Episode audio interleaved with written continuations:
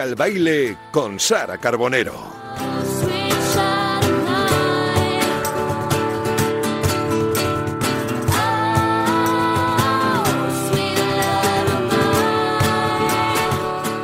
Muy buenas tardes, queridos oyentes de Radio Marca. Bienvenidos un jueves más a esta edición de Que siga el baile. Bueno, a ver, ¿cómo defino yo el baile de hoy? Porque puede ser un baile a ritmo de rumba, de vallenato. Podemos animarnos con una balada, con algo de pop romántico. Lo que está claro es que nos vamos a dejar llevar y que vamos a aprender muchísimo de un hombre que hoy está con nosotros, un artista maravilloso que solo concibe la música como algo que nace del corazón un cantante y compositor colombiano que pese a su juventud, 28 años, puede presumir de una larga y más que consolidada carrera y al mismo tiempo de un futuro prometedor donde yo creo que aún no se ve el techo. Porque además no hay nada que se le resista, canta, compone, baila, actúa, juega al fútbol, Ojo, lee libros para niños por una buena causa, hace doblajes, participa en programas de televisión, pero sobre todo disfruta con lo que hace y esa pasión y esa luz de las que él tanto habla y esa energía se contagia. Hoy viene a presentarnos Dharma, su nuevo álbum, un trabajo muy muy especial que trasciende géneros, que no entiende de etiquetas ni corsés y que en los poquitos días que lleva en la calle está triunfando y rompiendo barreras. Quién sabe si saldremos de esta charla con un nuevo mantra o con algo más de fantasía. Yo creo que como reza una de sus canciones, el plan sería, si estamos los dos, yo pongo mi voz, tú dame la música, canta tú también mejor la canción. Y lo que está claro es que hoy todos nos vamos a alegrar de tener con nosotros a nuestro admirado Sebastián Yatra. Eh. Yo que soy un cabrón, que hice para merecerte.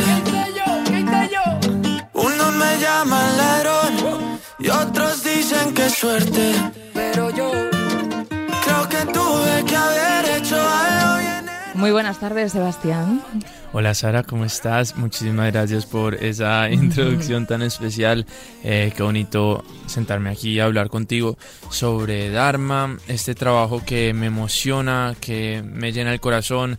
Escuchar, por ejemplo, ahí a Rosario Flores interpretando eh, una, una, letra que, que escribimos hablando de la vida, porque este álbum es eso, el Dharma es la aceptación de la realidad y es sentarnos simplemente a contar las historias tal y como son. Y muchas de estas historias son mías súper personales, otras eh, de las personas con las que tuve la oportunidad de, sentarme a escribir que abrieron también su corazón y todos dejamos un, pedazo de nuestra, nuestra alma aquí para, para, compartir y para que la gente se sienta acompañada. Te iba a preguntar por ese significado de Dharma, es verdad que llevas unos días ya explicándolo, contándonoslo, después vamos a profundizar un poquito más porque yo también soy un amante de la semántica, de las palabras, de los significados, pero ahora que nombras a Rosario con este temazo que lleva precisamente ese mismo título, Dharma.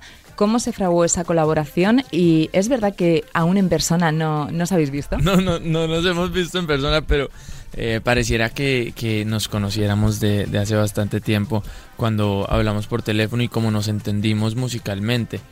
Realmente yo no le tuve que dar muchas explicaciones, ni ella me tuvo que dar explicaciones a mí, y yo le mandé la canción ya como sintiendo muy profundamente que le iba a gustar tal como estaba, y ella eh, me la mandó y fue como amor a primera escucha. Eh, cuando, cuando arranca a cantar, también nos acompaña Jorge Celedón, que es un cantante de vallenato, que es el folclore de Colombia, y es muy bonito para mí como poder mezclar estas dos culturas, Colombia siendo mi país, y España siendo un país que me abrió las puertas el año pasado para vivir acá, básicamente eh, grabando una serie y también estoy haciendo La Voz Kids y bueno, es un país donde espero regresar muchísimas veces más y vengo de gira pronto, con Dharma, con todo. Bueno, lleva muy poquito tiempo en la calle, como decíamos, está triunfando, pero es que incluso antes de lanzar el álbum tenías ya más de dos billones de, visitas de, streaming con, las canciones y eso tiene una doble lectura. Eso es buenísimo, pero a la vez sientes algo de presión. ¿Cómo llevas tú estos datos y, esta emoción? ¿Cómo gestionas estos días cuando eh, va a salir un disco? es como extraño, porque uno está tan metido como en el proceso del disco y ya lo tenés listo y para salir y es casi como que la semana antes simplemente me desconecté de todo lo que tuviera que ver con el álbum. Seguía hablando y haciendo reuniones del tema, pero supongo que mi cabeza estaba como en otro lado y mi corazón también para allá cuando saliera eh, poder realmente enfocarme y, sentir las canciones como algo nuevo, ya que llevaba tanto tiempo escuchándolas que quería como alejarme un poquito y venir a hablar del álbum. No es de algo como premeditado o, que haya escrito, sino a simplemente vivirlo y, y, dejarme llevar, que al final es el mensaje que transmite este álbum y esta palabra Dharma de dejarnos llevar por la vida y así y, sin expectativas y sin, soltando el miedo y el ego y el apego y esa es la forma que, nos podemos dejar llevar para que nos sorprendan las cosas que pasan porque es que si a todo le ponemos una expectativa a lo pequeño y a lo grande nunca nos terminamos sorprendiendo y nada es suficiente esto que hablamos últimamente tanto de perder el control de las situaciones, ¿no? de la aceptación. Y como lo has descrito muy bien, pero yo leí en alguna ocasión que también decías que el, el, Dharma es eso, es un poco como el karma, pero al revés, ¿no? Es como el karma parece que es que te, te van a pasar cosas malas, el Dharma es al contrario. ¿Tú llevas tiempo practicando esta filosofía de vida? O sea, ¿eres una persona espiritual? Sí, muy, muy espiritual, pero creo que lo, lo practicaba como un poco más inconsciente porque acabo de leer sobre Dharma hace como 6, 7 meses, yo no, yo no lo conocía obvio había escuchado hablar del karma y, y, lo leí en un libro y me encantó. Y me hizo mucho sentido porque es como porque llevamos tanto tiempo enfocándonos solo como en el lado negativo de, de, una forma de vivir eh, sin conocer la contraparte. Y entonces me parece bonito tener la oportunidad de por lo menos aquí en España y en Latinoamérica y en, en países donde donde me conocen como traer esto un poquito más al mainstream, en el sentido de que, de que bueno, se, se, ve que hay dos lados de cada cosa y donde hay oscuridad o cosas que vibran más bajo, siempre hay luz también. Siempre hay luz en la oscuridad. Siempre te gusta ponerle a, tus, a todos tus trabajos eh, títulos que significan algo para ti, ¿no? Sí, intento, total, porque es que me encanta ponerle mucho sentido a la vida y yo siento muy profundamente las cosas, soy una persona así como eh, bien emocional, pero de esta forma lo, lo vivís de una manera positiva y no, no desde como el sufrimiento. No solo a los discos, porque ya tu nombre artístico nos da pistas de que te, importa mucho, ¿no? Yatra proviene del hindú y significa camino sagrado. Imagino que ahí también, sí, también lo elegiste conscientemente. Sí, es, una peregrinación. Mucha gente hace yatras en su vida. De hecho, mi mamá estaba metida muy en los temas de, del budismo y el hinduismo. Y yo escogí el nombre porque me dijo qué significaba y porque también era sonoro. Pero mm. lo interesante es que la vida como que te pone las cosas y a veces ni te das cuenta y estás mucho más conectado. No hay que rebuscarlas tanto. Claro, y estás mucho más conectado a ellas de lo que esperabas, porque yo sí siempre he sido muy espiritual, pero mi camino espiritual no es, no es lo que yo pensaba que iba a ser y en este momento estoy en un punto donde seguro en cinco años voy a decir, wow, wow. he llegado desde ese entonces y pero wow, wow. Y, echas la vista a eso cinco años atrás y, cómo te ves, ¿Cómo, cómo has asimilado este cambio. ¿Ha sido un cambio progresivo? ¿En algún momento te ha dado vértigo? Sí, me ha dado vértigo. Esta vida, sobre todo, aprender a como a, a encontrar ese balance o siquiera ser consciente de que quiero ese balance, porque son tantos años, son 15 años que llevo ya trabajando eh, en la música, pues a los 12 comencé y realmente no, no he frenado desde ese entonces. Entonces, incluso muchos años de antes de haber lanzado una canción, estoy comprometido de lleno con la música. Y, y, yo no sabía hasta dónde, hasta dónde me podía, hasta dónde me podía traer y pensé que el crecimiento iba a ser mucho más desde lo musical y desde que me conociera gente y hacer buenas canciones y la verdad me he dado cuenta que es mucho más bonito e importante el mundo interno y para tener ese mundo dentro de nosotros como eh, reluciente no se le puede dar solamente espacio a lo laboral y yo solo le daba espacio a lo laboral. Y, entonces el poder seguir mi corazón y seguir mi felicidad y no frustrar mi corazón, no tenerlo bajo rejas por, por querer siempre cumplir y ser el mejor profesional posible del mundo, eso como que nunca me va a llevar a obtener esas cosas que realmente me dan paz y me ayudan a estar en el plenitud, presente. ¿no? Total. Te he oído decir que cantas a veces y para, para sanar tu corazón y serás consciente también de que a la vez lo haces con muchas otras personas, ¿no? Que la música es súper sanadora. y en los últimos tiempos, con todo esto que hemos vivido, este caos, esta incertidumbre, este miedo, este dolor, también ha sido una buena terapia. Eh, eh, para mí es la mejor terapia y también escribir y desde el lado como oyente también, cuando hay personas que hacen canciones que que les suman a ellos. Muchas veces me encuentro yo escuchando esas canciones que ellos hicieron y compartieron, eh, sumándome a mí, pero yo, yo me pregunto muchas veces como compositor y, cantante, digo, si esta canción a mí no me genera nada, ¿cómo le va a generar algo a alguien más? Esta canción que está sonando aquí abajo se llama Quererte Bonito y creo que... Es que antes les he chivado a la gente que va contigo que es, que es, mi preferida. Sí, ah, yo creo que la mía también. ¿Sí? Sí, y hoy de hecho hablé por teléfono con, con Elena que la escuchan. Ella es un angelito y tuvimos una charla como de la vida muy bacana. Somos, somos grandes amigos y la música te lleva a conocer personas excepcionales. Y, bueno, esta canción creo que definitivamente va a ser de las que se quedan para toda la vida. Que loca por ti, te lo admito. Yo estaba loco y ahora más contigo.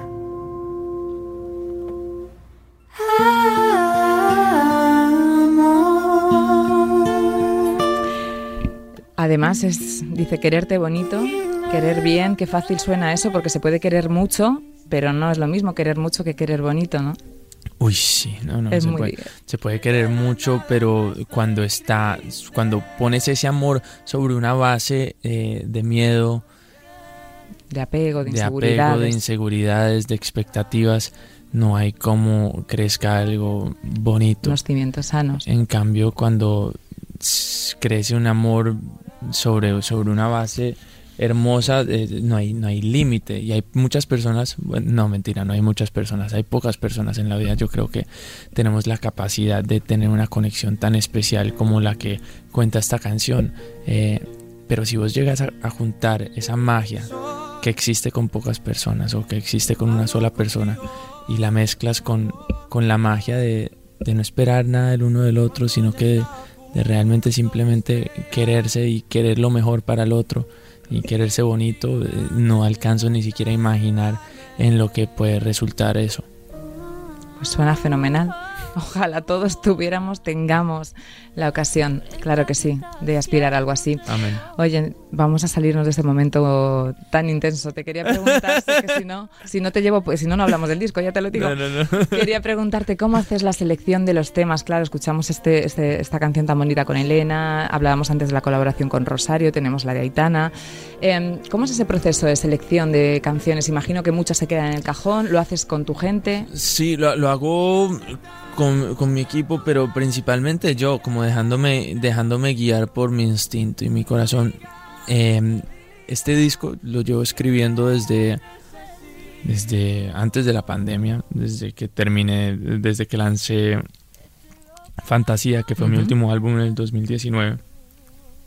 Me demoré mucho por la pandemia, pero también porque siento que no estaba listo todavía no, no tenía algo concreto que contar de una forma como que sintiera que fuese especial, si no iba a ser forzado. Y en la pandemia, en cuarentena, hicimos varios camps como virtuales con distintos compositores y habremos hecho que unas 200 canciones ahí. Eh, y aparte de eso, yo sentado en el estudio con gente, habré escrito unas 70 también, pero, pero quedaron 17 y yo como que tenía clarísimo cuáles eran, porque es que si no era una canción que me metía en un viaje o en un trance y realmente me emocionaba, como cambiaba del verso al precoro, al coro y me llevaba a otro lugar y como que me, era algo que estaba orgulloso de mostrar en el sentido de que ponía en un parlante con gente al lado y era como que yo iba poniendo caras y siguiendo la música y decía, uy, qué bueno lo que van a escuchar. Eh, eso, para, eso para mí era el mejor termómetro y me pasó, me pasó con estas 17 canciones. Con estas 17 canciones te ha pasado. Yo no sé si ha habido una evolución importante porque también he leído que alguna vez has dicho que Mantra pues no te quedó a ti del todo como te hubiera gustado ese disco. Sí, sí. Pero escucha, pero no hay nadie más, solo por esta canción, ah, que por cierto fue con la que yo te, descubrí, merece la pena. Muchas gracias. ¿Pero a qué te refieres cuando dices que es un disco em, que...? Sí, pues no hay nadie más, es, yo creo que esa, Cómo mirarte fue la primera canción que yo escribí completamente solo. Y No hay nadie más fue la segunda que escribí completamente solo. Y para mí, No hay nadie más es la canción que como que terminó de, darle un, 360 asiento a, mi carrera o a mi seguridad, como bueno, esto es lo mío, como que vamos para adelante, vamos a hacerlo. Y lo, decía más lo de mantra porque el otro día lo escuché y había tanto autotune en una canción que en ese momento no, me, no, no pensaba que, que estuviéramos usando tanto autotune que, que dije, uy, no, parce, esto porque sonaba así, yo cantaba así de esta forma, no, no, no, esto no es lo que quiero. Y quizás lo que ha pasado es que uno va quitando capas cuando vas pasando el tiempo como artista y si te, vuelves como muy honesto contigo y como ser humano y te olvidas de todo lo demás y te enfocas realmente en cómo crecer como persona. Eh, vas quitando capas y cada vez te quieres acercar más como a la realidad, a la verdad. Y la verdad eh, no, no, no pretende nada. Entonces las canciones en este álbum ninguna pretende sonar como el mejor cantante o ninguna pretende ser la canción más espectacular del mundo. No están buscando resultados, simplemente están contando eh, historias y... Eh, transmitiendo emociones, pero no, no, yo no escribí estas canciones diciendo quiero que la gente se emocione, no, yo las escribí porque decíamos algo que me emocionaba y hacía una melodía que me emocionaba y entonces sobre ella construía y me reía en el proceso de hacerlas y eh, eh, eh, también sacaba las cosas feas y daba espacio para que entrara lo lindo. Lo lindo. Esto nos contó hace poco Leiva, que estuvo aquí también sentado, que ha, que ha hecho un disco maravilloso cuando te muerdes el labio. Ah, lo tengo pero que escuchar. estaba sentado y me ha recordado dijo exactamente lo mismo. Dijo, yo he hecho el disco que a mí me encanta. Dice, si suena un poco mal, me da igual. O sea, quiero que le guste a la gente, obvio, ¿no? Pero estaba tan satisfecho con su trabajo, ¿no? Que es un poco lo que dices tú, que, que ya lo demás, pues, pues llega seguro. Claro, y, y, es espectacular porque uno se puede sentar aquí y hablar contigo y estar como totalmente en paz y tranquilo porque no sientes que estás viniendo a vender algo, no se siente como un producto, simplemente estás aquí a compartir tu historia. Leiva, Leiva me encanta, de hecho canté en una canción junto a él eh, en el último disco de Andrés Calamaro, una versión súper especial de Paloma para que la escuchen. Qué bonita, Paloma. Espérate porque me iba a salir la estrofa. No te preocupes, Paloma. No hay paros en el nido. Las ilusiones irán a volar. Ahí está. Esta está. Esta es la versión. Con un solo paracaídas, uno solo va a quedar. Volando a la deriva. Vivir así no es vivir. Esperando y esperando. ¿Por qué vivir? Se me había olvidado por completo que esta fue una de mis canciones preferidas. ¿En qué serio? Sí, ah, qué bonito suena, Sebastián, qué bonito. Oye, para contar esas historias de las que hablas en Dharma, 17 canciones y 10 colaboraciones. ¿Te gusta rodearte también de, gente bonita, ¿no? De gente que suma, de, gente que aporta. Sí, total, totalmente. Y eh, es una oportunidad también para, para eh, como hacer más grande tu universo musical, porque te, se te saca obviamente de tu zona de confort cantar con otras personas que han vivido otras circunstancias, que vibran con otro tipo de ritmos, que, que son de una cultura tan diferente a la tuya y eh, he hecho grandes amigos de, de la gente que, que está en este álbum y, sin que sea forzado, porque es que ninguna de las colaboraciones la, quisimos forzar, tampoco era como, bueno, la gente que quiera cantar conmigo y, y si las canciones como que ameritan una colaboración y si musicalmente hace sentido. porque mm, creo que cuando uno está haciendo una canción siempre tienes que poner como prioridad la canción, que la canción sea mejor. Puede ser que haya la oportunidad de cantarla, no sé, con Michael Jackson, con quien sea, pero si eso no va a mejorar la canción, sino que le va a quitar a la canción, hay, hay que elegir por la canción. Y eso fue lo que hicimos. Y dinos alguna cosita de Rosario y de Aitana, por ejemplo, ¿cómo las describirías? ¿Cómo las definirías? Son dos eh, pedazos de mujeres, cada una en su estilo. Sí, sí, ellas las dos son, son increíbles mujeres. Aitana la conozco mucho más, por supuesto, somos amigos hace ya que 3, 4 años y siempre nos la hemos llevado increíble, la admiro, me parece una de las mejores cantantes eh, en español y también en inglés, la voz que tiene, ahorita haciendo la voz kids, además uno, uno la escucha en vivo y es como que, ¿qué le pasa a esta niña? ¿Cómo canta de esta forma? El timbre, ¿no? Eh, sí, sí, sí. Y, y nada, que haya aceptado cantar conmigo las dudas me me hace mucha ilusión, le doy las gracias porque además estoy entrando como en un género que ella domina, que es el punk rock y la canción siento que nos va a poner a todos a, saltar mucho y a vibrar como con esa buena energía que, tiene este tema. Otra que nos ha hecho bailar muchísimo, lo más grande, y a mí la primera en el coche y en todos sitios ha sido tus tacones rojos. ¿Te esperabas? ¿Te esperabas tal éxito con esa canción? Sí, sí, la verdad, que, sí. Eh, sumando a lo que decía ahorita, Rosario no la conozco en persona, como, ah, habíamos, eh, como les había comentado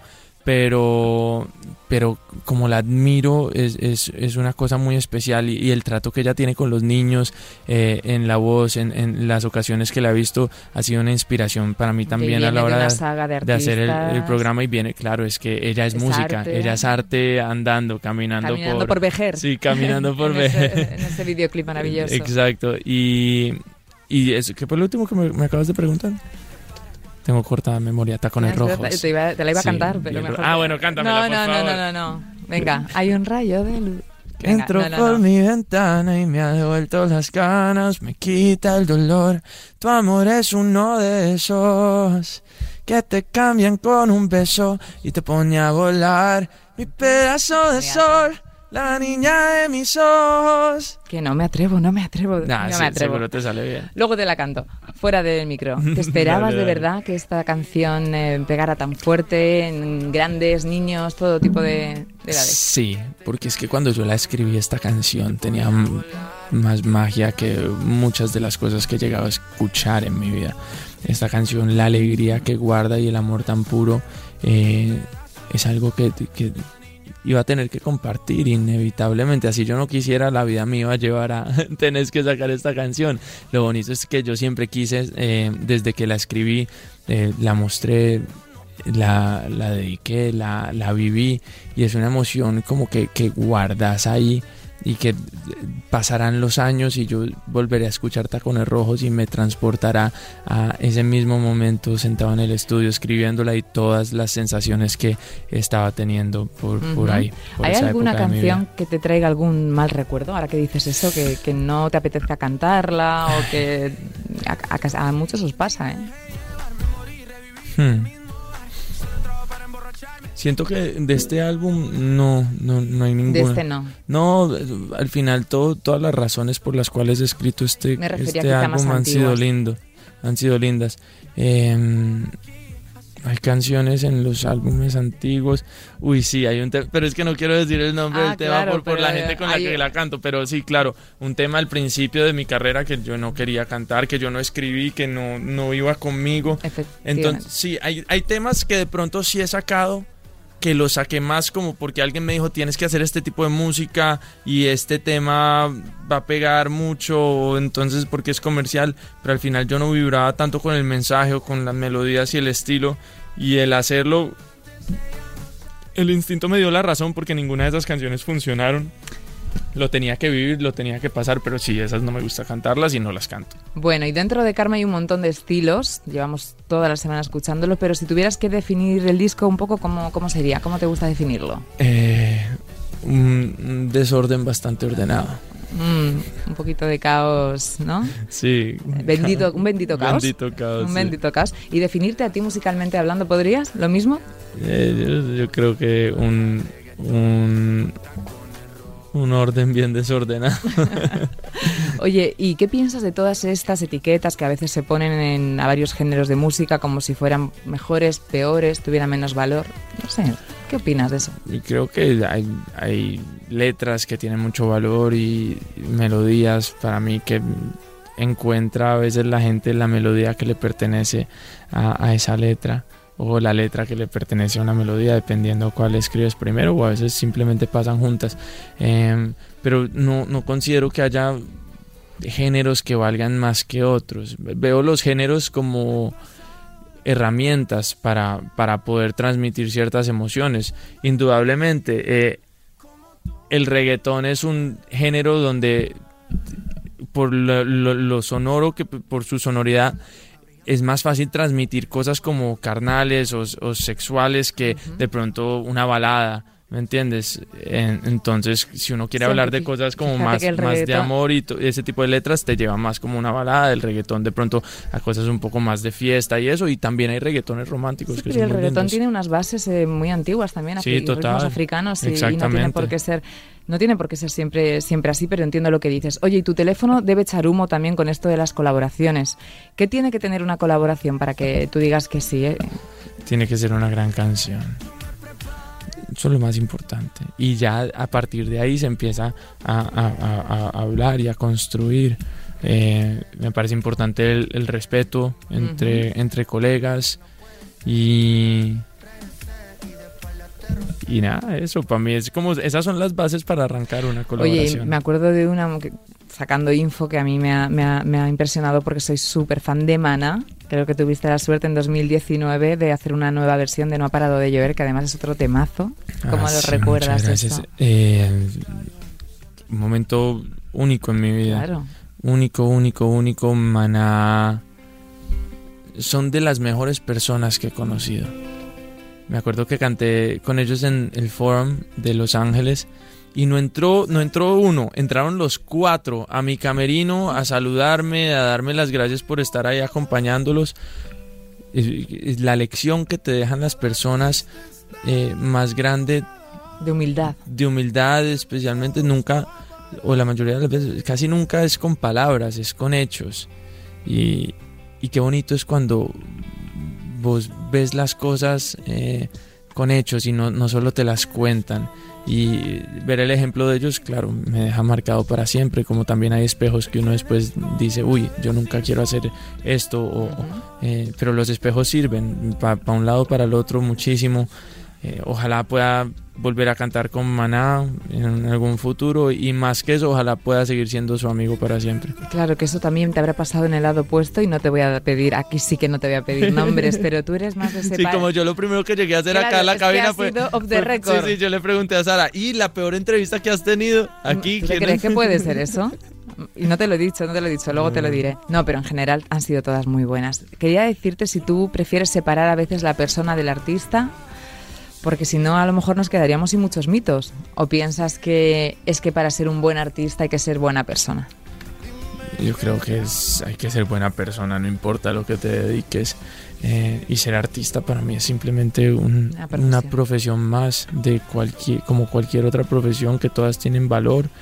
Y, y al final, si me enfoco en separar o mantener le estoy como metiendo mucha mente, ¿me entiendes? Como que yo no soy tan importante como para voy a separar a la persona del artista, ¿me entiendes? Yo soy Sebastián, mi nombre artístico es Sebastián Yatra, me llamo Sebastián Obando Giraldo, me gusta cantar, tengo una gira que vengo eh, el año entrante, tengo mucha ilusión de cantar con todos, eh, obviamente la gira, todo mi equipo y todo el mundo quiere que se vendan los tiquetes, yo también, ¿me entiendes? Pero eh, todas esas cosas como que no son tan importantes. Nadie es tan importante como para ponerse en ese lugar de, ay, yo soy esto, esto, esto, o, o cómo me miran a mí, o como, no, es como, eh, todo el mundo tiene sus problemas, todo el mundo tiene sus, más que problemas, cosas por solucionar en la vida y diferentes lecciones que estamos aprendiendo todos casi lo mismo, pero con circunstancias distintas. Todos tenemos nuestras batallas. Exactamente, sí. Venga, vamos con esa gira que arranca el 23 de febrero en México, muy prontito. ¿Cuántas ganas tienes? Muchas, muchas ganas tengo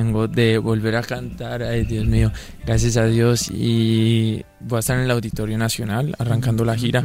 Después de ya que yo, yo canté en el auditorio que dos semanas o tres antes de que arrancara la pandemia. Entonces fue casi que mi último show eh, antes de la pandemia. Ahora, y ahora va a ser mi primer show como de vuelta a mi gira, porque sí, estuve con Enrique Iglesias y Ricky Martin el año pasado de gira por Estados Unidos, pero ahora vuelvo con mi gira, eh, Dharma Tour, el mejor show de mi vida por lejos, y va a ser un show donde están literalmente todas las emociones, lo vamos a dejar todo ahí. Y venimos a España en junio y en julio, eh, será mi primer We Think, va a ser mi primer Palau, San Jordi y muchas otras ciudades y lugares del país. Te iba a decir que estamos súper contentos, te vamos a tener mucho por aquí desde el 18 de junio, por supuesto, pero mira, en Bilbao, 17 de julio, en Chiclana, oye, Chiclana es muy apetecible, ¿eh? Ciudades como Marbella, Valencia, Sevilla, Madrid, Barcelona, Tarragona, Murcia y Úbeda, te lo vas a pasar bien, ¿eh? Ya te digo, yo que te lo vas a pasar muy, bien.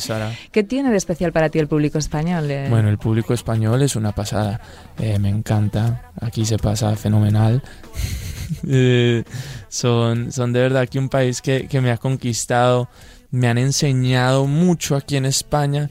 Eh, una virtud que antes de pronto yo cuando llegué me chocó un poco porque uno no está acostumbrado viniendo de Latinoamérica. En, en, Colombia todo es como que, ay, perdón, permiso, tal cosa. Entonces uno como que para decir un no te demoras 10 minutos y aquí en España te dicen el no como de una vez como más claro. Entonces me ha, me ha ayudado a mí como que ser como más claro y conciso con las cosas y no tenerle miedo como a a veces decir no cuando no es no y cuando sí es sí, sí, y como que la gente lo, lo, agradece un montón y es algo que hemos ido aprendiendo eh, también de ustedes. Es un país que, que, bueno, me ha abierto las puertas desde el día uno. La primera vez que vine a España habrá sido hace cinco meses, he hecho ya varias giras de verano por aquí y la verdad que me la paso estupendo. Eh, te iba a preguntar cuál es su mejor virtud y me la acabas de decir y además me parece curioso lo del saber decir que, que no. Lo del, es lo que me acabas de contar, ¿no? Destacarías es que, eso. Es que a mí en la vida me, ha costado. ¿Te cuesta? Aprender es que cuesta. Aprender eso eh, parece una bobada, una estupidez, pero bueno, eh, a muchos nos pasa. ¿El directo es lo que más te gusta? ¿Disfrutas de tu profesión dentro de todo el proceso, la composición, la grabación? ¿Dirías que es lo que más em, justifica tu profesión? Depende cuál es el show que tenga montado y qué, qué, canciones voy a cantar, porque es que si voy a hacer un show que no me gusta o cantar unas canciones que no disfruto cantar, definitivamente o no, o, si estoy organizado o si no estoy preparado, no me sé la canción, es más un sufrimiento que un placer. Un pero, estrés. Pero claro, una gira como esta Dharma y como muchos otros shows que he dado en mi vida eh, es un disfrute total. Tienes mucha ilusión de subirte a la tarima porque eh, el show, la gente viene a que les suba la energía y a salir contentos y uno como artista tiene esa oportunidad también y de recibir eh, como cosas especiales de miles de personas que, que van a verte. Entonces definitivamente eh, el en vivo es una parte única de mi vida, es una adrenalina que solo se siente ahí y eh, mientras pueda cantarles en vivo eh, lo, seguiré haciendo por mucho tiempo. Y tengo una curiosidad, ¿tú eres de esas personas, de esos artistas que necesitas que te pasen muchas cosas en la vida para, para inspirarte y para componer o tiras de imaginación? Creo que creo que el hecho de que me pasan muchas cosas, uy, esta canción es tan hermosa. Eh, creo que el hecho de que me pasen cosas me, ayuda, por supuesto, porque ahí es donde muchas veces quiero entrar al estudio a escribir, pero también soy capaz de escribir canciones eh, desde la imaginación. Por ejemplo, un año fue una improvisación más de la imaginación que desde un sentimiento como tal. Eh, pero como decía Mark Twain, he pasado por cosas terribles en mi vida, incluso algunas han llegado a suceder, entonces creo que tampoco es que me han sucedido tantas cosas, es más como que yo siento todo muy a profundidad o me las he imaginado.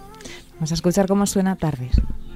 Ahora estoy llorando todo el río que lloró. No sé si es hora o ya es muy tarde. Ese es el precio de ser cobarde. Que tengo que mirarla con alguien y no soy yo perdonar que fue por mí que ya cambió. No sé si es hora, se me hizo tarde. Ese es el precio de ser cobarde. ¿Tú has sido muy cobarde en el amor? He sido cobarde, creo que todos hemos sido cobardes en algún momento. Eh, sí, es un sentimiento muy real. esa canción me parte el corazón. Sí, sí en solo unos segundos te sí, esa canción atraviesa. sí, esa canción es, es muy, muy, muy especial. Eh, creo que igual todos tenemos que pasar por ser cobardes para entender que no lo queremos ser más. O ser conscientes y abrir los ojos de que estamos siendo esa... Claro, para volvernos valientes, porque muchas veces uno actúa de esa forma porque no sabes, eh, por tu falta de experiencia, por tu inmadurez y piensas que estás siendo valiente y después dices, ya va, pero yo esto, esto, esto, esto, porque tengo tantos miedos de cosas que no, no tendrían por qué darme miedo, pero me he puesto muros eh, solito y entonces, bueno, la vida a veces te da golpes, pero para, para, para crecer. Que tengas la oportunidad de crecer. Ya tú decides si creces o no, porque hay muchas personas que, también nos pasa que dan esos golpes y, y te estancas y ahí te quedas. O, o, o, o, te o salís huyendo de esos problemas o de esas oportunidades de crecimiento, las vas esquivando. O es como cuando, cuando está llegando gente a la casa y tienes el desorden, entonces vas y metes todo el closet y, lo, y cierras el closet, el desorden sigue sí, igual. Oye, hablando de valores, de valentía y, demás, quería introducir, eh, quería hablarte de esta película maravillosa de la que también estamos todos enamorados, Encanto, para la que has hecho esa maravillosa canción Dos oruguitas definías tú la película, pues aparte de que habla sobre tu país, bueno, primero que era un sueño estar en una peli de Disney y después dices que habla del amor, de la familia de los milagros que ha supuesto para ti eh, poner la voz a una canción tan maravillosa y una película mm, tan necesaria porque no es la típica película de Disney que veíamos nosotros, tú porque eres un poco más joven, que veía yo de pequeña, sino que tiene otros muchos valores, ¿no? Sí, es como e, e, es bonito porque Disney está como creando historias primero arrancando desde qué es lo, cuál es el valor que queremos dejar, eh, cuál es la enseñanza y cómo le podemos sumar a, esta juventud y también a los adultos, a todo el mundo, en, un mundo donde cada vez hay más información y desinformación y, cada vez como que la educación emocional eh, se ve como se ve como afectada. Entonces me encanta que Disney haya hecho esto, que hayan elegido Colombia como el lugar para eh, inspirarse a contar esta historia.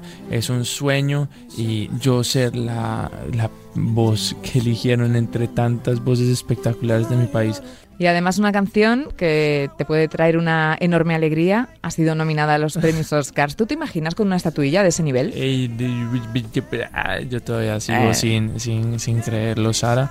Eh, esta nominación para Colombia lo que significa es un montón y para mí sigue siendo algo que, que estoy intentando procesar, digerir lo agradezco por un millón a Lin Manuel por haberme invitado. Él, es genial y todo el equipo de Disney, el amor que le han metido a este proyecto. Espero estar por allá representando a mi país en, en unos, en unos en un mes, un tiempito. Te iba a preguntar que no era la primera vez que participabas en una peli de animación, porque también hiciste, tuviste otras experiencias, ¿no? En Pie Pequeño, también en Klaus, pero como tenemos poco tiempo y quiero saber muchas más cosas de ti, te quería preguntar, ya, ya te lo he preguntado antes de alguna manera, que cómo era el Sebastián Yatra fuera de los focos, pero dices que no separas, que eres tú simplemente, pero bueno, ¿qué más te gusta hacer? ¿Qué haces tú cuando no estás cantando, componiendo? ¿Qué hobbies tienes? Cuéntanos. Bueno, es buena esa pregunta porque también me pasa que estoy en un proceso donde llevo tantos años solo cantando que ahorita compré casa por fin después de mucho tiempo y ya tengo como un espacio como para armar más mi vida y darme cuenta que son todas las cosas que me gustan y mis hobbies aparte de solo hacer música, obvio, me gusta ver series, me gusta jugar fútbol, eh, me gusta leer. Creo que incluso soñabas con ser pero era muy futbolista, ¿no? Era muy malo. Hablas de comprar casas, te quería preguntar en qué lugar te quedarías a vivir para siempre. Mm, yo no sé si hay un lugar específico donde me quedaría a vivir para siempre, pero sí hay personas con quienes me quedaría a vivir para siempre. bonito eso. ¿Y donde volvieras siempre? ¿A Llano eh, Grande? Llano Grande, sí. A Llano Grande en Medellín, con, donde está mi familia tus padres y tus mascotas. ¿Cómo recuerdas tu infancia? Eh, mi infancia... Porque, perdona, cambiaste de país siendo muy pequeñito, con cinco añitos, ¿no? Te fuiste para Miami. Sí. ¿Cómo recuerdas ese jaleo? uy, con muchísima energía. Yo era un niño que brincaba, saltaba, era inquieto. Eh, y después me dormía muy profundo. Entonces era como con mucha emoción mi infancia, con un montón de inocencia y rodeado siempre de, otros niños, porque crecí con mis dos hermanos, Andrés y Juan, y también con mis primos que vivían a tres casas y mis primas a cinco casas, y volviendo siempre como a, Colombia. Eh, a conectar con, con este país que gracias a Dios nunca dejó de ser mi país. Yo, aunque haya crecido en Estados Unidos, siempre me sentí colombiano. Creo que fue una interpretación en tu colegio precisamente la que te cambió la vida, ¿no? Sí, fue, fue una interpretación haciendo High School Musical. Y me cambió la vida porque me abrió como la mente a, oigan, yo podría ser cantante, es que me gusta. Esto, esto yo creo que es lo mío. Siendo muy joven ya tienes eso, una trayectoria con muchos temas que han sido himnos. Yo te quería preguntar si tú crees que la vida pasa muy deprisa. ¿Tienes esa sensación a veces de que está yendo todo un poco rápido? Es como raro, a veces hay días que siento que estoy viejo y otros días siento que estoy muy joven. Eh, como que... Eh, y a veces uno siente que tiene muy poco tiempo y a veces que, que tiene todo el tiempo. Entonces, creo que está bien también un día sentir una cosa y otro día sentir otra y simplemente dejar que eso exista dentro de ti porque al final no lo controlas. Eh, ¿Pero te da tiempo a saborear las cosas? Sí, ya me está dando tiempo de saborearlas. Por ejemplo, lo que te decía, de que compré casa y no anticipé esa felicidad de la casa, sino que llegué y no me puse a pensar si iba a sentirme en casa o no. Y eh, fue como algo que, no sé, desbloqueó algo en mí y me empezó, me dio como una paz que yo no había tenido antes, el tener un lugar donde regresar. ¿Cambiarías algo de lo que has hecho en estos últimos, últimos y únicos 28 años? Hay cosas que, que cambiaría, sobre todo si hay en el sentido no, no cosas mías, como que todo lo que yo he tenido que pasar me ha servido para crecer, pero sí cambiaría de pronto cosas eh, donde le echo daño a, gente que yo quiero, ¿me entiendes? Eh, esas cosas son las únicas cosas en mi vida que, cambiaría desde que tenía dos años hasta que hasta mis 27 como que sí solo eso. alguna cosita. Alguna cosita. qué reto que no hayas hecho todavía no te puedas sacar de la cabeza algo que te ronde. Mm. algún reto así alguna ilusión, puede ser hasta una colaboración, fíjate, con alguien que sea que te encantaría bueno, o, no tiene por qué ser relacionado con la música, algún reto que tú tengas, hay gente que le apetece escribir, lo que sea.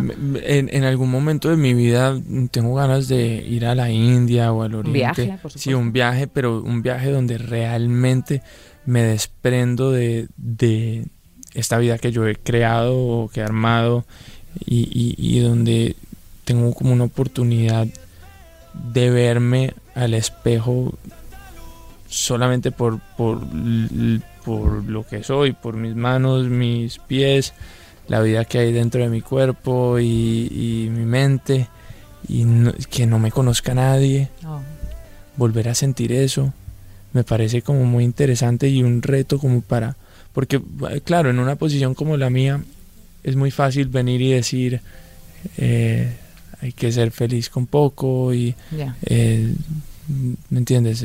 La felicidad está dentro de ti y todas estas cosas que yo hablo y cuento y, que te ayudan, pero vivirlo de primera mano y realmente ponerme ese reto y, soltar las cosas por un tiempo eh, me parece como de, suma importancia y, algo que quiero experimentar y, sentir y que siento que me, hará crecer mucho y también me ayudará a, como a hablar desde la experiencia muchas cosas. Sí, ¿no? Es como cuando haces los viajes a, terreno, ¿no? Con las ONGs o yo, por ejemplo, que colaboro con UNICEF, no es lo mismo desde la distancia que realmente irte a esos sitios y ver el día a día y, y luego lo gratificante que es también saber que con un poquito que hagamos cada uno podríamos ayudar un montón, ¿no? Así que pues ese reto reto precioso. Ahí pondrías el móvil en modo avión, imagino.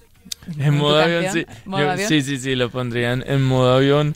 Eh, igual seguro lo tendría que llevar para que mis papás no se vuelvan eh, locos, sino para llamarlos de vez en cuando. Te compras un Nokia de estos antiguos. Exacto, está buena esa idea. Está, buena esa idea. Y, y bueno, sí, para estar conectado en ese sentido, pero solo para hablar. Pero sí, modo avión es uno de los temas del álbum y, me encanta. a mí también me gusta mucho, lo he escuchado esta tarde por eso. Normalmente con las redes, y ¿cómo te llevas? Con las redes sociales, la...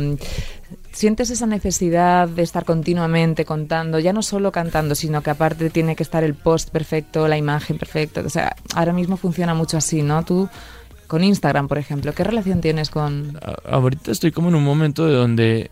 ¿Te divierte? Sí, me divierte y sí, obvio, le presto atención a compartir las cosas que quiero compartir y viéndome bien o lo que subo como que sea emocionante para mí y que sienta que le pueda gustar a la gente, pero no estoy como antes que como que lo sufría o estaba obsesionado con el resultado de esas cosas, como que al final los números y eso van, vienen eh, y estoy enfocado más como en el mensaje que quiero compartir y hay días como ahorita que lancé álbum que ando subiendo cosas todo el día también hay momentos donde bueno no tengo mucho que contar y y está bien. Y está bien. Y está bien. Y, está muy bien. Y no, me y no me dan ganas de subir cosas por Dos días y todo últimas, porque es que eres para quedarte aquí a echar la tarde. De verdad, qué gusto de conversación. ¿Con qué persona que aún no has trabajado te encantaría trabajar? Dame un nombre.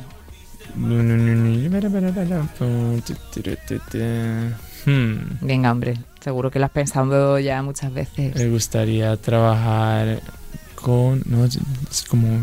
Para mí es una pregunta. ¿En español o en inglés? Cualquier parte del mundo. Em, me gustaría cantar con Andrea Bocelli. Bueno.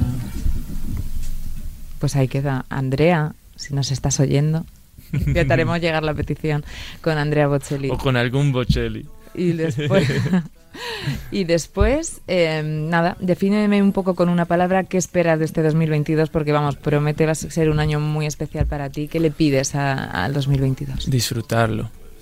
Espero que lo que sea que me pase yo lo pueda como disfrutar y, y, le pido salud para, para, las personas que quiero y las personas que, que, que conozco que la salud es como lo único que se nos termina saliendo de las manos, ¿me entiendes? Lo otro, eh, como que es un poco más fácil, pero que, que la gente tenga salud. Salud, paz mental. Y que, el sol, y que el sol brille para todos. Amén, amén, amén. que el sol brille para todos. Oye, ¿yo te puedo pedir una cosa? Cuéntame. Pues es que yo tengo ahí una guitarra. Ok. ¿Tú podrías hacer unos acordes y le ponemos el broche final a la entrevista? Por supuesto.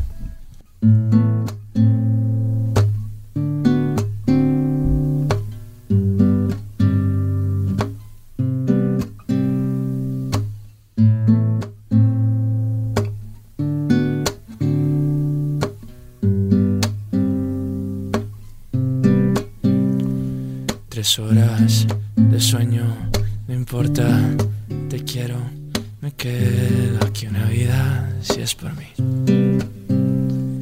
El tiempo separa mi corazón, se aguanta si te digo la verdad, pero muero por saltar.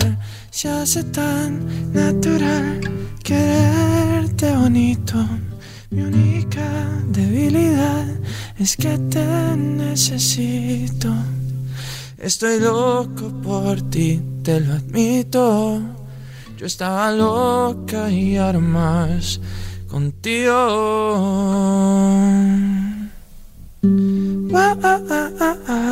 amor. Dime de dónde saliste. Que de la nada no estoy triste.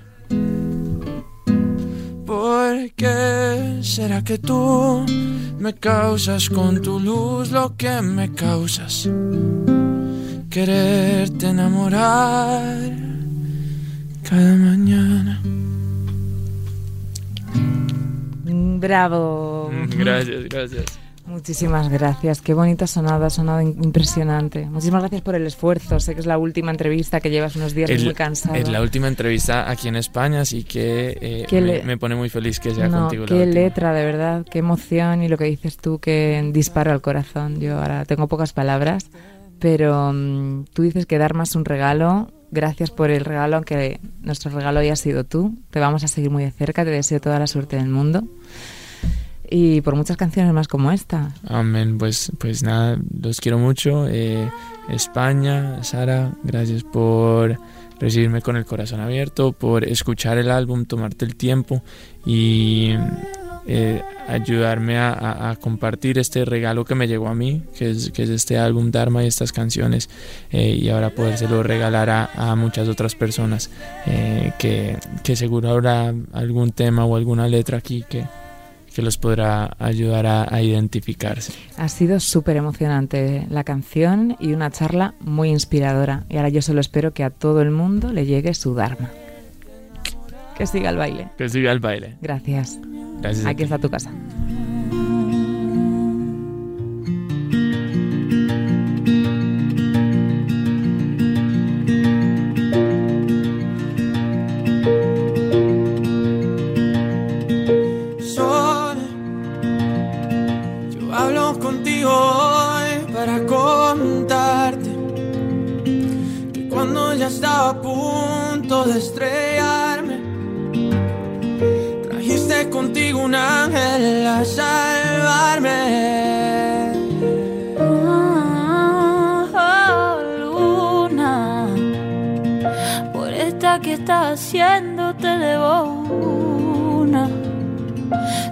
Me verás llorando, pero de pura felicidad. Suéltame que ya aprendí a volar.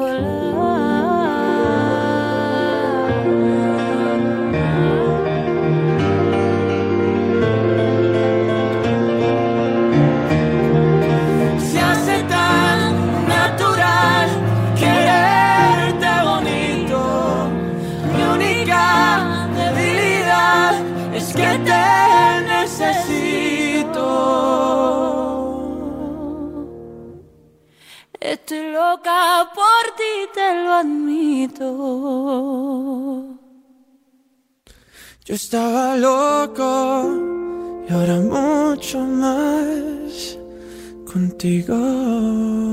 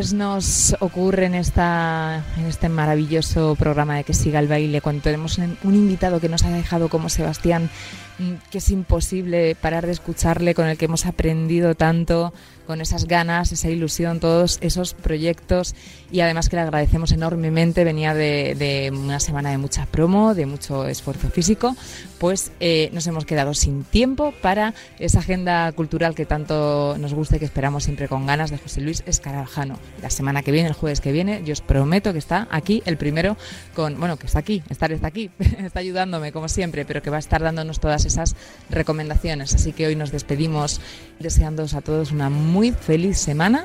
El jueves que viene, puntuales, a las 3 os esperamos con vuestras historias, con vuestras canciones y con muchas ganas de pasarlo bien y de bailar. Que siga el baile.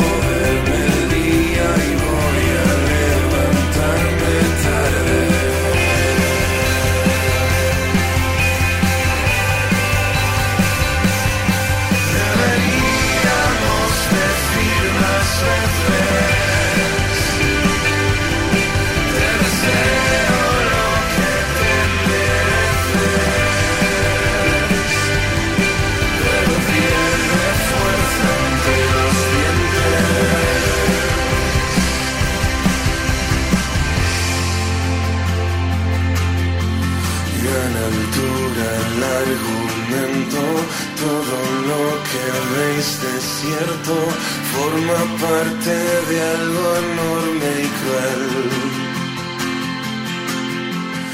En lo sucesivo advierto, no habrá blancos tan perfectos, hasta aquí ha sido un gran placer.